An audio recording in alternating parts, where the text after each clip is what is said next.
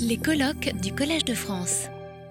Lorsque l'empereur néo-assyrien Assaradon fit prêter un serment de fidélité à ses sujets en 672 avant notre ère, les clauses auxquelles ils souscrivirent étaient suivies par des malédictions envers ceux qui ne respecteraient pas leur engagement. L'une d'elles est ainsi formulée que Shamash, qui est le dieu soleil, lumière du ciel et de la terre, ne vous donne pas un jugement droit et juste, puisse-t-il vous ôter la vue, de sorte que vous marchiez dans l'obscurité. Nous voilà au cœur du sujet que je voudrais traiter avec vous cet après-midi. On voit comment, en Mésopotamie, la lumière, et notamment celle du soleil, était étroitement associée aux notions de droit et de justice. Nous verrons qu'une telle association ne va pas de soi à travers le cas de l'Europe moderne, où la justice est souvent représentée les yeux bandés. Puis nous retournerons en Mésopotamie pour voir comment la métaphore solaire est essentielle dans l'exercice de la justice, notamment par le roi, et nous reviendrons jusqu'à nos jours pour constater que certains actes de justice motivés par cette idéologie ont perduré jusqu'à aujourd'hui. La plupart d'entre vous le savent, les cours que donnent ici les professeurs du Collège de France ne représentent souvent qu'une partie de leur enseignement, euh, qui comporte également des cours dits délocalisés. Et c'est dans ce cadre que je me trouvais, il y a trois semaines, euh, dans la ville de Lausanne. Et sur la place de la Palue, non loin de la mairie, on peut admirer une fontaine. Celle-ci représente une allégorie de la justice tenant en main épée et balance, et avec à ses pieds un pape, un empereur, un sultan et un magistrat. Alors, euh, les quatre petits personnages symbolisent les quatre formes de gouvernement à la Renaissance, la théocratie, la monarchie, l'autocratie et la république, mais cette figure de la justice a un bandeau sur les yeux, elle est aveugle. Cette thématique a eu un grand succès à la Renaissance dans la région qui correspond un peu ou prou aujourd'hui à la Suisse. On trouve en effet de telles statues à Neuchâtel, euh, également à Moudon dans le canton de Vaud, pas une capitale, hein, mais et puis également à Berne. Si la justice a les yeux bandés, c'est qu'elle ne doit pas faire de différence entre les personnes. Il s'agit donc d'un symbole de ce que nous appelons l'impartialité, comme l'indique explicitement l'hymne de la justice publié par Ronsard en 1555. Alors, petite image du buste de Ronsard que vous pourrez voir tout à l'heure en, sortant de ce bâtiment, c'est moins loin que Lausanne. Euh, et il est question euh, de Jupiter et de la justice personnifiée.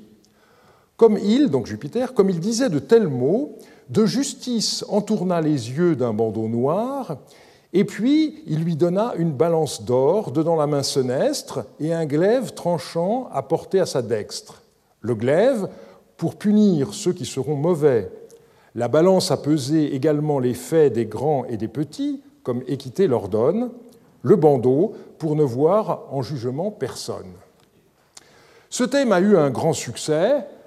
Je vous ferai pas une revue complète de, l'iconographie, mais euh, ici vous avez un exemple dans le, vitrail du tribunal d'instance de Mulhouse, donc euh, réalisé en, 1902.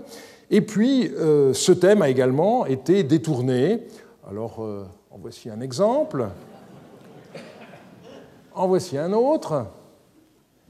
Et un troisième plus polémique.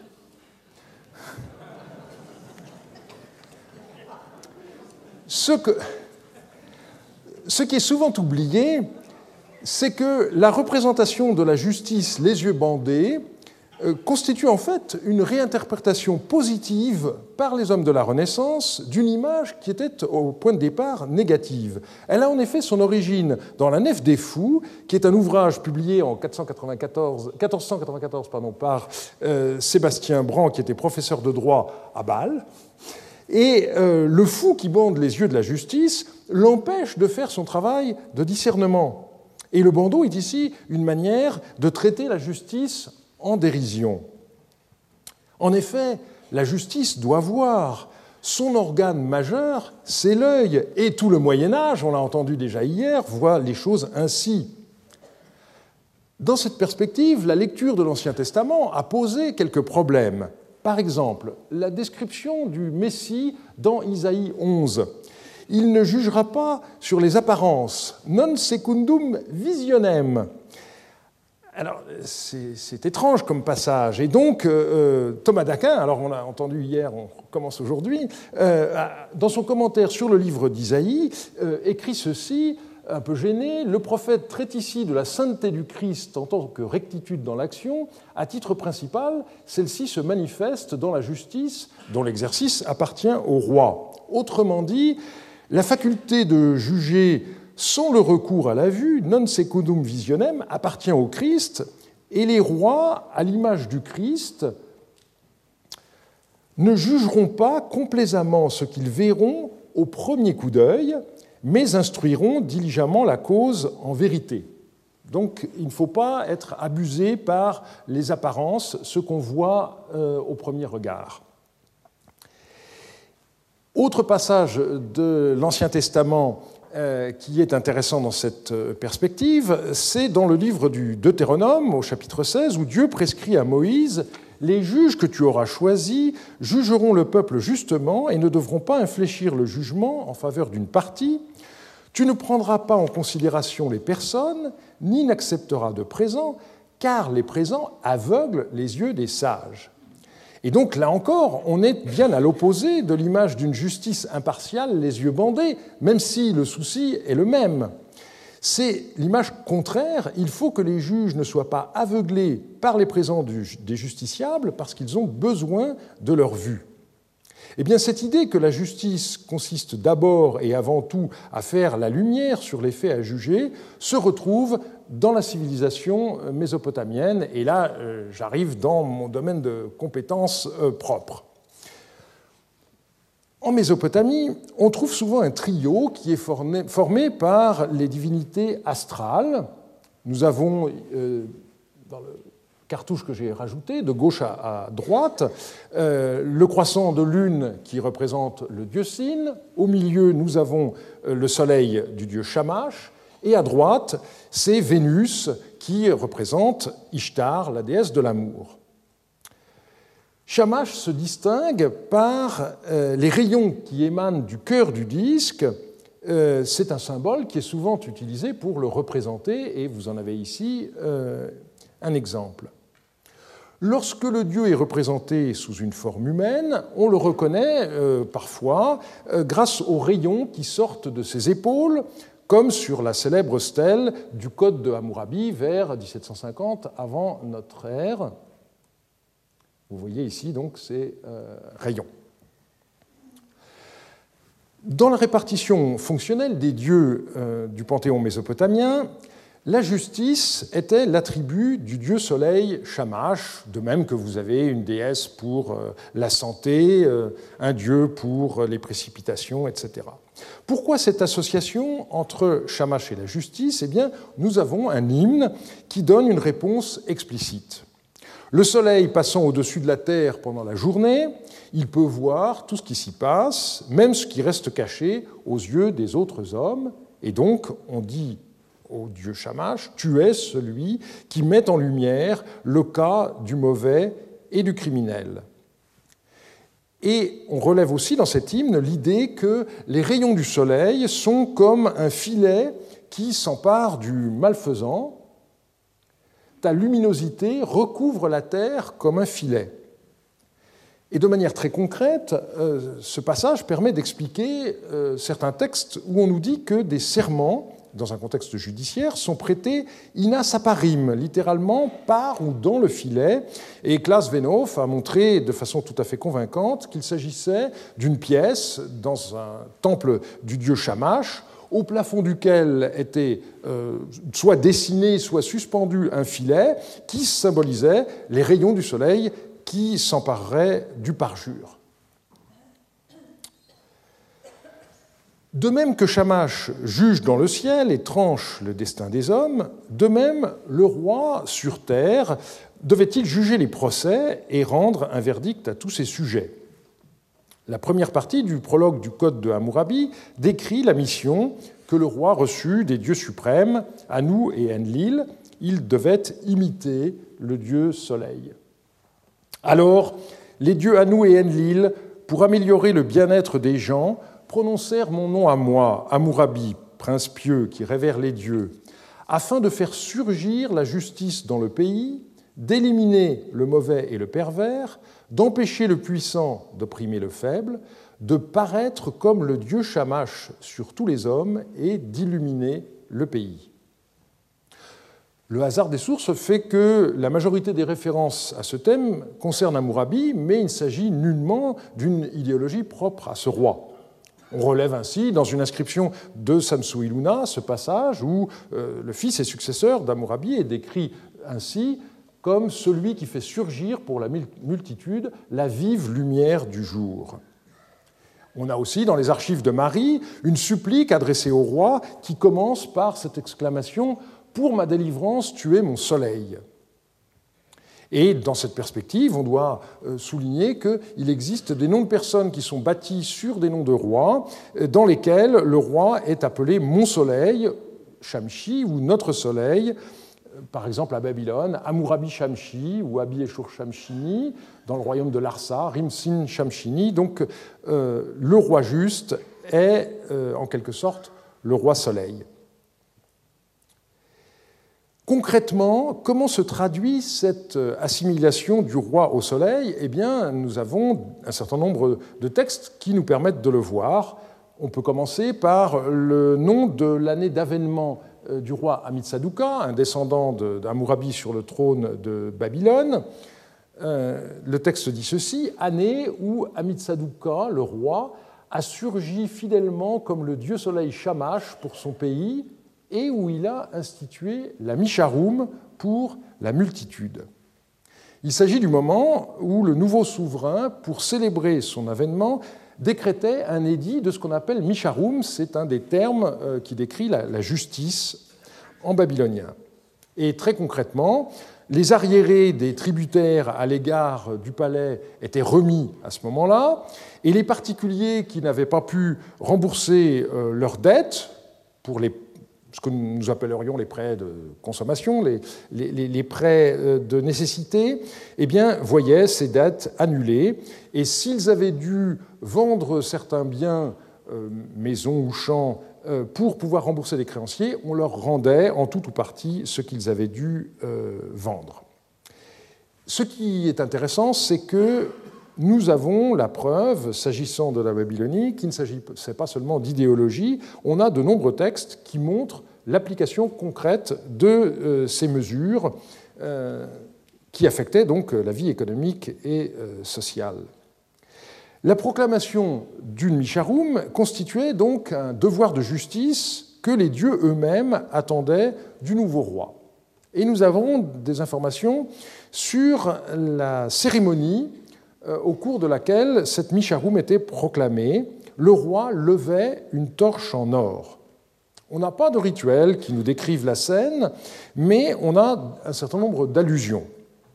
La supplique d'un personnage qui commence par ce rappel Quand mon Seigneur a levé la torche en or pour Sipar, instituant la Misharum pour Shamash qu'il aime. Et donc le texte est intéressant puisqu'il montre que c'est bien pour plaire au dieu de la justice Shamash que le roi remet arriérés et dettes en proclamant une Misharum. Un autre exemple, c'est un contrat euh, de prêt euh, qui euh, mentionne le fait que ce prêt a été rédigé après que le roi a levé la torche en or. Autrement dit, ce prêt-là ne sera pas affecté par l'annulation, puisque l'annulation porte sur les arriérés, c'est-à-dire les contrats qui ont eu lieu avant l'avènement du roi. Ensuite, il faut rembourser normalement. Malgré certains auteurs, le recours à la torche n'a rien à voir avec l'usage qui pouvait en être fait dans d'autres contextes, militaires en particulier, comme signal d'alerte. Et à chaque fois, vous voyez qu'on précise bien que le roi lève une torche en or. Il s'agit en fait d'un symbole solaire. Et euh, par exemple, on a euh, une prière à Shamash qui dit explicitement Ô Shamash, ta torche recouvre les pays, sous-entendu de, lumière. Donc le soleil est conçu comme étant ayant ou étant une torche. On a une lettre qui met cette cérémonie du lever de la torche en liaison avec la fin du deuil observé depuis la mort du roi précédent. Le roi a promulgué la Misharum du pays, il a levé la torche en or pour le pays et il a mis fin au deuil du pays. Le texte dit littéralement, il a euh, lavé les cheveux sales du pays, puisque la marque du deuil, c'était le fait de s'arrêter pendant un certain temps, euh, de euh, se laver les cheveux. On voit donc cette image du nouveau roi qui se lève sur son pays tel le soleil qui, chaque matin, émerge du royaume des morts et rayonne sur la terre comme une torche qui dissipe les ténèbres. Une lettre envoyée au roi de Marie Zimrilim confirme le lien entre la proclamation d'une Misharum et la lumière que le roi fait briller sur le pays. Dis à monseigneur Zimrilim, ainsi parle Chevrum Parat, ta servante.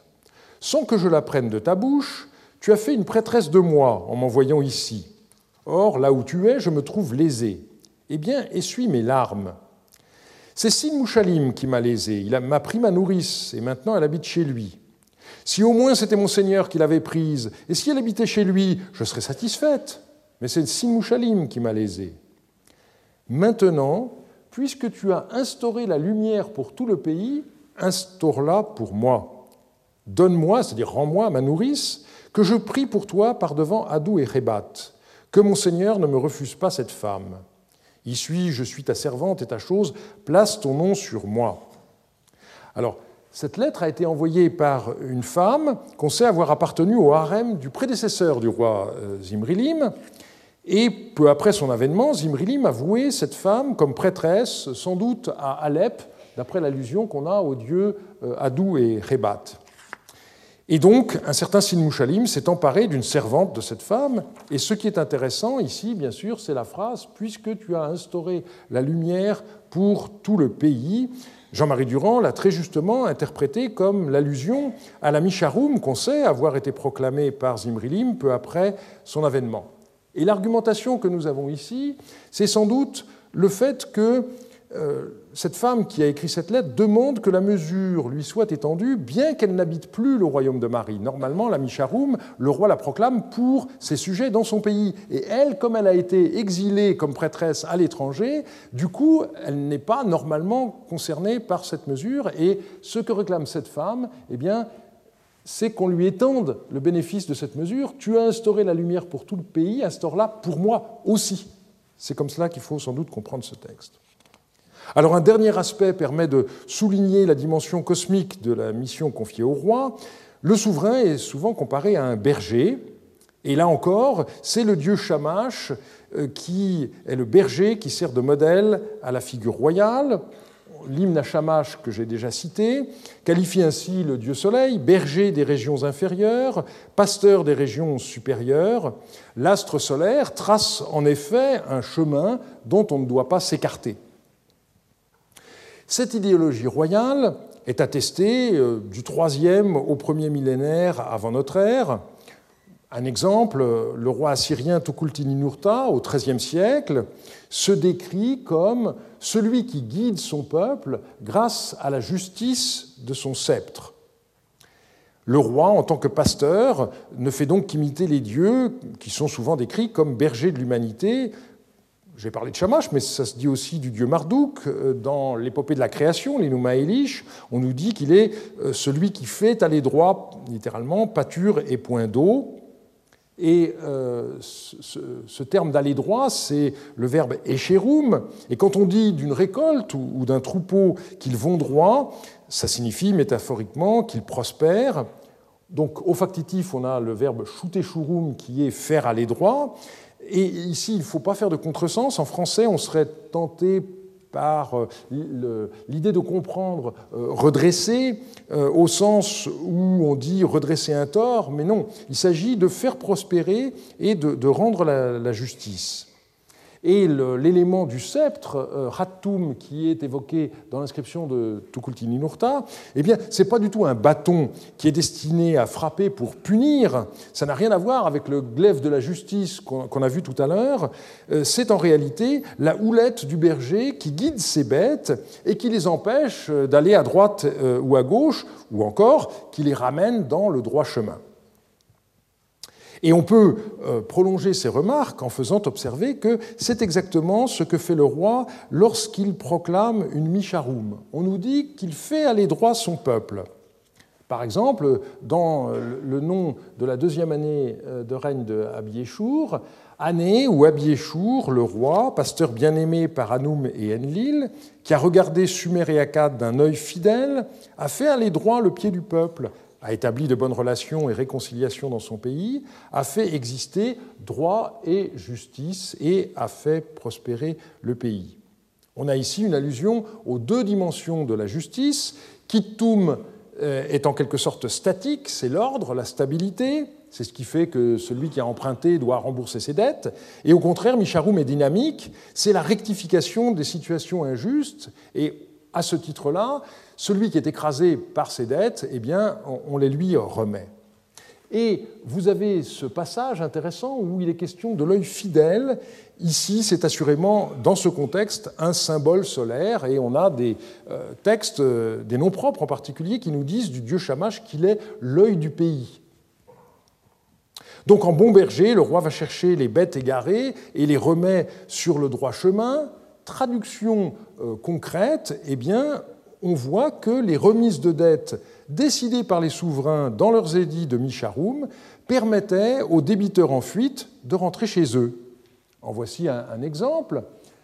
Tutunatsir, membre de la guilde des marchands de Sipar, avait fui par crainte de son créancier jusqu'à Adurbissa. Il y a servi pendant une année entière par Milet, et puis là, un nom de métier qui a disparu. Aussitôt que la Micharoum a été instituée, il est retourné à sa ville de Sipar. En Mésopotamie, pour échapper à son créancier, on s'enfuit, sinon le créancier pouvait avoir recours à la contrainte par corps. Et on voit qu'ici, il ne s'agit pas d'aller ailleurs dans l'espoir d'y vivre mieux. Dès qu'on peut, on rentre chez soi. Donc ce texte, parmi d'autres, montre que l'image du roi berger qui rassemble son troupeau dispersé n'a rien d'une allégorie. Très concrètement, cette image du souverain comme euh, pasteur euh, était d'ailleurs tellement prégnante euh, donc cette mesure d'amnistie permettait aux débiteurs en fuite de rentrer chez eux, et cette image du souverain comme pasteur était tellement prégnante dans le Proche-Orient qu'elle était encore vivante du temps de Jésus, euh, qui s'en servit pour se faire reconnaître comme roi. Ce n'est pas du tout une allégorie euh, pastorale comme c'est présenté trop souvent. Alors, ne faudrait pas se méprendre sur ce que je viens de dire. Je ne prétends pas faire des rois mésopotamiens des sortes de pharaons malgré eux, ou encore des précurseurs du, roi Soleil, mais malgré tout, il y a clairement une double dimension euh, cosmique et même divine de leur pouvoir qui a été souvent sous-estimée et que euh, j'ai cherché à, à mettre en valeur. De fait, en Mésopotamie, le roi était assimilé au soleil, le dieu Shamash, et je voudrais, pour terminer, euh, montrer que les édits de remise des dettes qu'ils proclamaient, notamment à leur avènement, ont des prolongements euh, jusqu'à nos jours. La pratique que je vous ai exposée n'était pas limitée euh, au Proche-Orient du début du deuxième millénaire. J'ai pris beaucoup d'exemples à l'époque de Hammurabi parce que un certain d'entre vous le savent, c'est ma période de prédilection, mais euh, ces mesures ont un héritage qui conduit jusqu'à nous.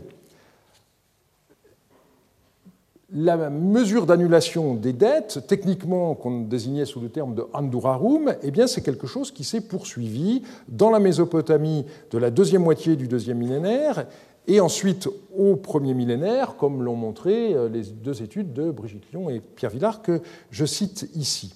Et puis on sait que euh, ça figure également dans, la Bible. Alors ici je ne peux être que très très rapide, mais on a des prescriptions bibliques qui concernent d'abord ce qu'on appelle l'année sabbatique, dans Lévitique 25 ou Deutéronome 15. Tous les sept ans, les esclaves mâles hébreux doivent être libérés et on doit remettre leurs dettes aux débiteurs insolvables, ce qu'on appelle la Shemitah. Et puis ces mesures sont complétées lors du jubilé qui a lieu tous les 50 ans, c'est-à-dire après sept cycles de 7 ans, et euh, qui est annoncé au son de la trompe, en hébreu yobel, d'où le mot jubilé. Et cette année est marquée par un affranchissement d'Aurore. Donc euh, ceux qui, contraints par la nécessité, avaient aliéné leurs terres peuvent les récupérer et les esclaves sont libérés. Pendant longtemps, la parenté entre les pratiques de l'époque d'Amourabi et les prescriptions bibliques, euh, cette parenté a posé problème parce qu'il y a une différence chronologique considérable. Mais le fait que l'Andurarum soit maintenant bien documenté à l'époque néo-assyrienne, non seulement dans les inscriptions royales, mais aussi dans les documents d'archives, ça permet de comprendre comment l'emprunt a été possible.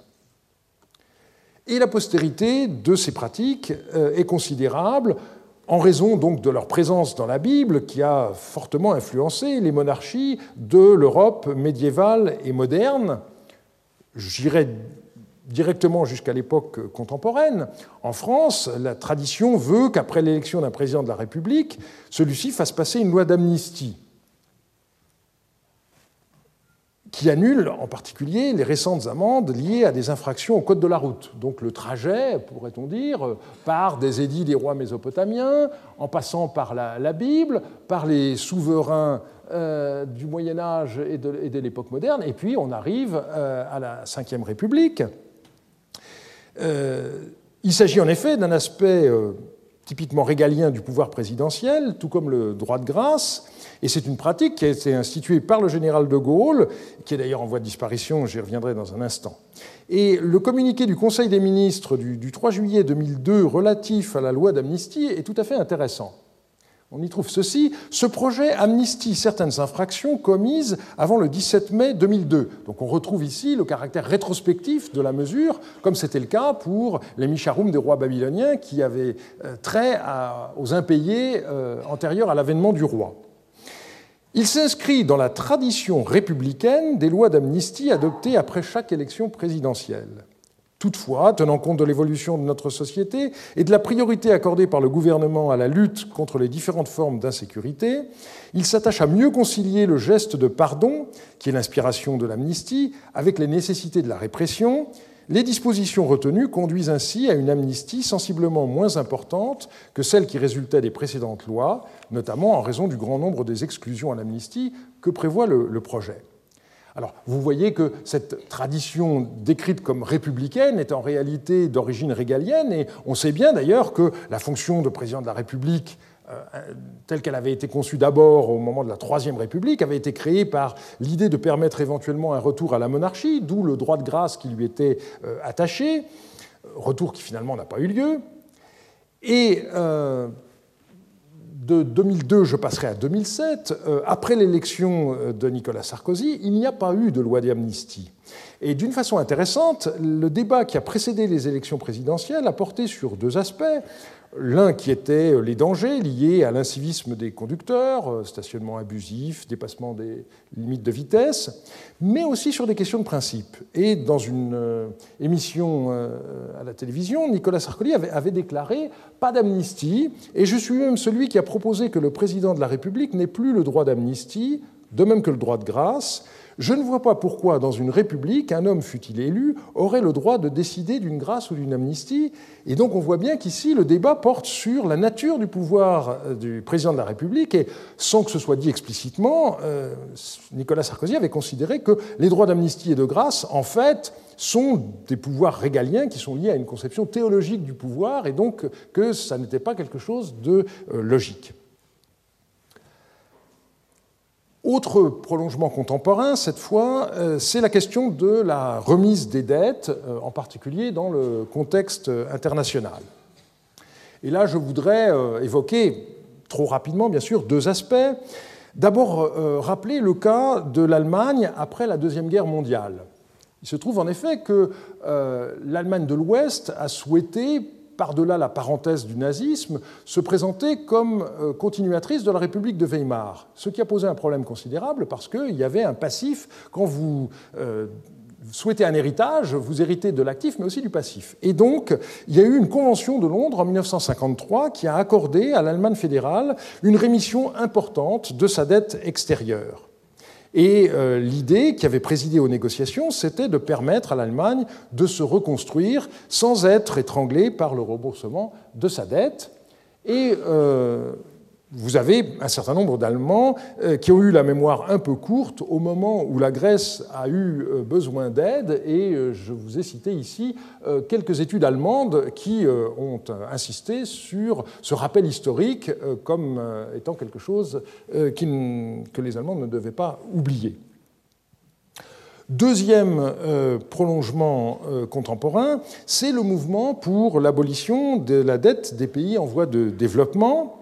Euh, l'étude des remises de dettes en Mésopotamie et dans la Bible rejoint en effet des préoccupations très contemporaines. Et euh, le mouvement pour l'abolition de la dette des pays en voie de développement qui a connu un, point culminant en 2000 et une partie de ce mouvement s'appuyait explicitement sur les prescriptions bibliques. Je note par exemple de manière explicite sur le site euh, Jubilé 2000, euh, la campagne euh, s'inspire des fondements bibliques de l'année du Jubilé. Périodiquement, tous les 7 fois 7 ans, c'est-à-dire 50 ans, les dettes sont pardonnées et les esclaves libérés. Ainsi, vous publierez la liberté dans le pays pour tous les habitants, avec la citation du passage de Lévitique 25.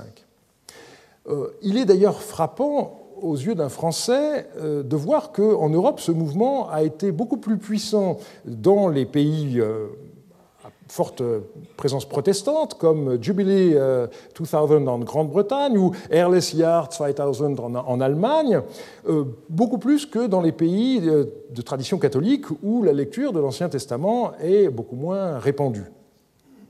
Mais ce que je voudrais souligner, c'est que ces prescriptions bibliques sont elles-mêmes héritières des pratiques mésopotamiennes, et donc ceux qui ne sont pas sensibles au message biblique ne doivent pas l'écarter en tant que tel, parce qu'on est ici, me semble-t-il, aux racines d'un humanisme qui dépasse les différentes conditions religieuses.